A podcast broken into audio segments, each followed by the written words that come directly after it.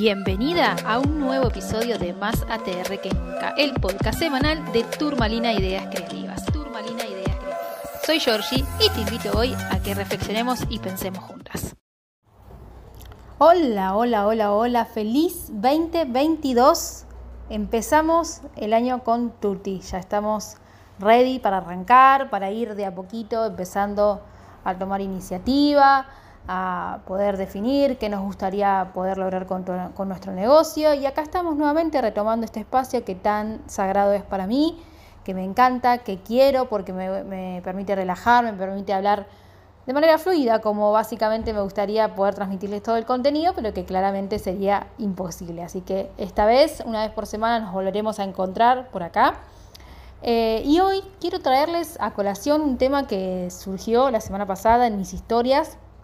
Si no me siguen, arroba turmalina-ideas-creativas, em, en donde charlamos acerca de, bueno, un, un, pequeño balance del 2021. Ustedes saben que yo les venía contando de que no tenía energías para hacer un balance y que lo iba a dejar para enero, pero bueno, la semana pasada, entre Navidad y Año Nuevo, tuve la suerte de poder irme a relajar unos días al campo y bueno, entre relax, atardecer, mate, hijo con abuelas, eh, pude conectar con esa parte de mí que realmente es algo que en mi personalidad está muy arraigado, el tema de la planificación, soy muy estructurada, ya lo hemos hablado en otras oportunidades, me hace bien, me hace sentir segura la estructura y eso no quiere decir que tenga que ser así.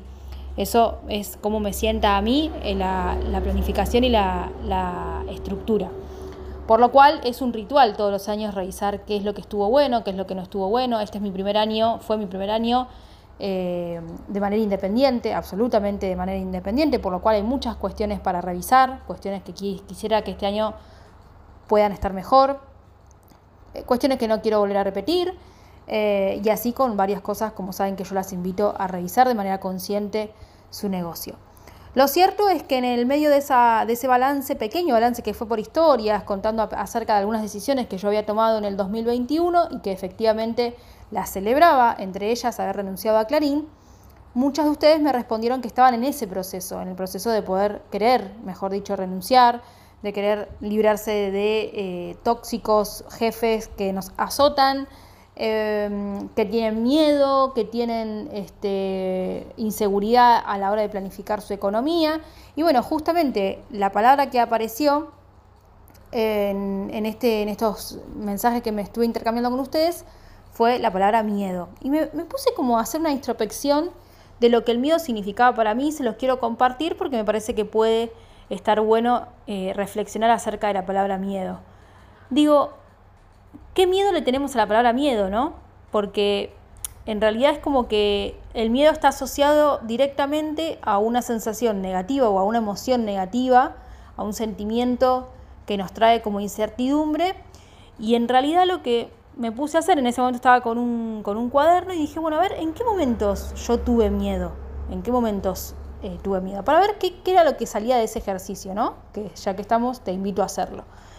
¿En qué momentos tuve miedo? Bueno, y dije, por ejemplo, a ver, tuve miedo en el momento en que nos aislaron por primera vez, eh, cuando fue la pandemia del 2020, Tuve miedo cuando rompí bolsa eh, y no sabía qué era lo que iba a pasar con, con el nacimiento de Benny.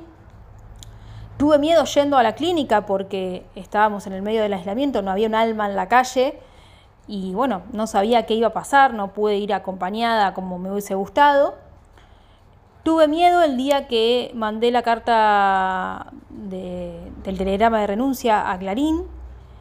Tuve miedo en el momento en que entré a Clarín, porque fue en el medio de una jugada que yo hice que no estaba planificada, o sea, fue un momento a otro y en una semana estaba en otro trabajo, que eso tuvo sus consecuencias obviamente también. Eh, tuve miedo las primeras noches con Benny acá en casa, porque claramente nadie nace sabiendo ser madre las que son madres me entenderán. Tuve miedo aquellas noches que ya les he contado en las que no dormí nada, muchas, fueron muchas noches en vela. Tuve miedo por mí ahí. Eh, y bueno, y así con muchas situaciones. Y me encontré, en realidad, eh, para esto es el ejercicio, que todas esas situaciones en las que yo sentí miedo, y seguramente si vos estás recapitulando, probablemente coincidas, que son todas situaciones en las que no sabemos lo que va a pasar. Entonces el miedo, en realidad, más que una sensación negativa o una emoción negativa, es un mecanismo de defensa que nosotras tenemos ante lo incierto, ante lo que no podemos controlar, ante esas situaciones en las que no sabemos qué va a suceder, ante esas situaciones en las que no sabemos cómo actuar, eh, en las que no sabemos cómo responder. Esas situaciones son las que automáticamente nuestro cerebro dice, ok, me pongo en sentido de alerta, te traigo este miedo, y ese miedo muchas veces es el que nos hace ir para atrás. Pero tal cual le decía a una de las chicas que me escribió y me decía, mañana es mi último día en relación de dependencia y tengo miedo, yo le dije, vos tenés miedo porque te estás animando. Tenés miedo porque sos valiente. Y somos valientes las que nos animamos. Ojo, esto no quiere decir que si no te animás, eh, no, seas valiente. No quiero dejar esa sensación porque siempre está esta, esta cuestión literal de las palabras. Pero me refiero a que cuando nos animamos, sentimos miedo, porque justamente nos estamos animando a algo que no sabemos qué va a traernos. Básicamente, y trazando un paralelismo, es cuando, te sal, cuando saltas a la pileta y no sabes si el agua está fría, está caliente, si está tibiecita, si está sucia, si no está sucia. vos te estás animando a saltar. Después lo que viene es otra cuestión, e, es otro análisis y ese va para otro podcast. Entonces, el miedo es eso, es, hay que amigarse con el miedo, a eso las invito con este episodio del podcast.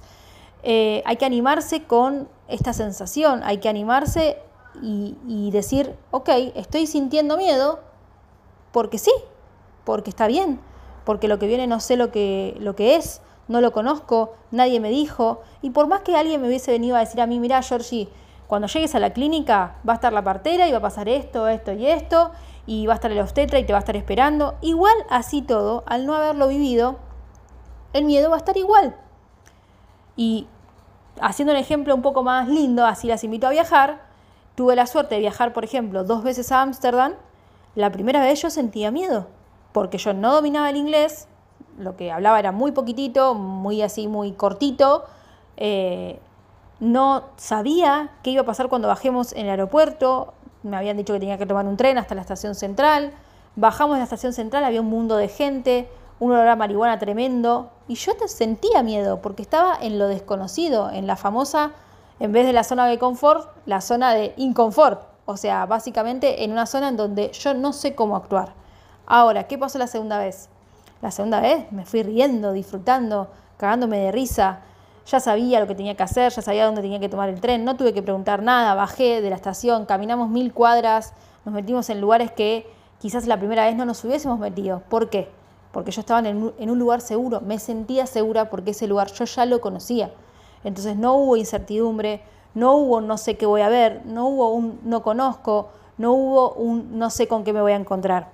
Entonces, mi invitación con este episodio es que te amigues con el miedo y que cada vez que aparezca esa sensación sepas que está apareciendo como mecanismo de defensa de una situación que vos en este momento no estás pudiendo controlar y que estás bien, porque claramente nadie nace sabiendo todo lo que le va a pasar, nadie nace sabiendo qué decisiones tiene que tomar y muchas veces esas, decisiones, aún con el miedo apareciendo, puede que estén mal, puede que, mm, digamos, che, esto no tendría que haberlo hecho, o che, esto en realidad yo debería haberlo pensado un poco mejor. Siempre con el diario del lunes probablemente las decisiones que tomamos en el pasado sean diferentes, porque es muy fácil decir yo hubiese hecho esto, y ese tema también va para otro episodio, pero quiero transmitirte esto con mi propia experiencia y con el contexto que amerita tomar una decisión, como por ejemplo la de renunciar a un trabajo fijo, siempre pensá en tu contexto.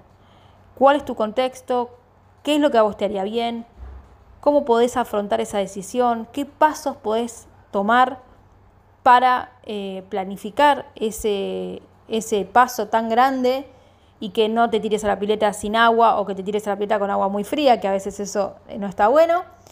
Y que sepas que el miedo en realidad es parte de, es, es parte de todo este combo que viene cuando nosotros tenemos que tomar una decisión tan importante como es la de renunciar a nuestro trabajo, que podría ser otra decisión también, la de irte a vivir afuera, la de tener un hijo, esas decisiones que son clave o decisiones que son muy importantes que marcan sin dudas un antes y un después en, nuestro, nuestra vida personal y laboral claramente. Así que te invito como ejercicio, obviamente, que anotes en un papelito cuántas veces sentiste miedo, en qué situaciones sentiste miedo y qué tienen en común todas esas situaciones. Este es el ejercicio que se me ocurrió a mí hacer ahí, en el momento en que estaba escribiéndome con ustedes, y la verdad es que me hizo bien entender en qué momentos mi cabeza se pone en modo alerta y me hace sentir esa, esa sensación no tan linda de, de miedo. Me amigo, la abrazo y sigo adelante sabiendo que la decisión que yo tome eh, está muy bien, está bien. Así que te veo en el próximo episodio, la semana que viene, vamos a ver de qué podemos hablar. Gracias por estar ahí del otro lado, te mando un besote enorme. Esto fue Más ATR que nunca, el podcast semanal de Turmalina Ideas Creativas. Turmalina Ideas Creativas. Recordá que podemos seguir en contacto vía redes sociales, LinkedIn y TikTok.